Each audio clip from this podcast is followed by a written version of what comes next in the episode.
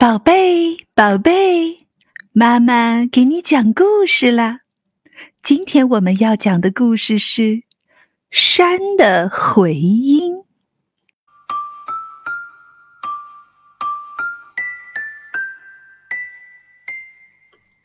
有一天，在乡村小路漫步的罗伯特突然大喊了两声：“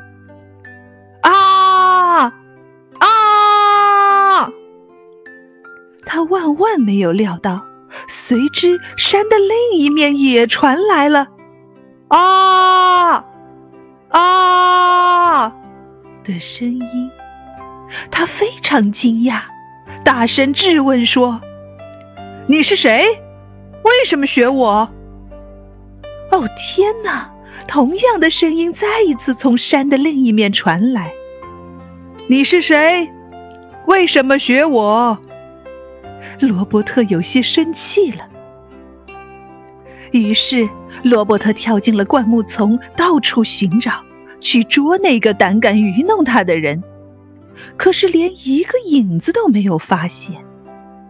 回到家。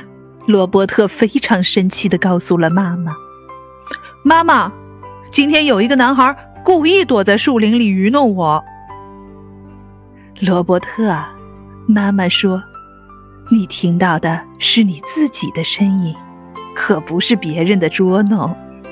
你是在生自己的气呢。”“怎么会呢？”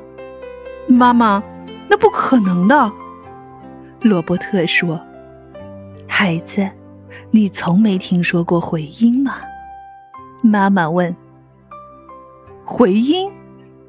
从没有听说过啊，是什么东西？我来告诉你吧。妈妈说，当你打球时，如果把球砸到墙壁上，它会怎么样呢？是不是会被弹回来呢？是的，罗伯特说。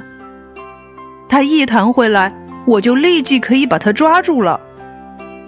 对呀，妈妈说，如果你站在一个空旷的地方，旁边又存在着山或其他高大的建筑物，这时你放声大喊，你的声音就会被反弹回来。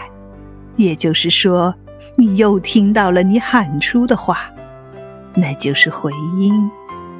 孩子，如果你还以为是被捉弄了，那就算是你前面的山捉弄了你。山把你的声音反射回来，产生了回音。你所认为的那个坏男孩，会比你更生气吗？不会的，孩子。只有你说话温和，才可以听到那温和的回音。假如你说话的声音动听，你就会听到一样悦耳的回音。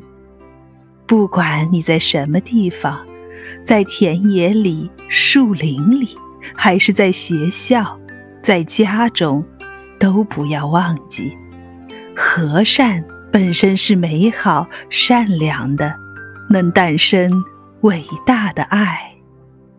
故事讲完了，接下来。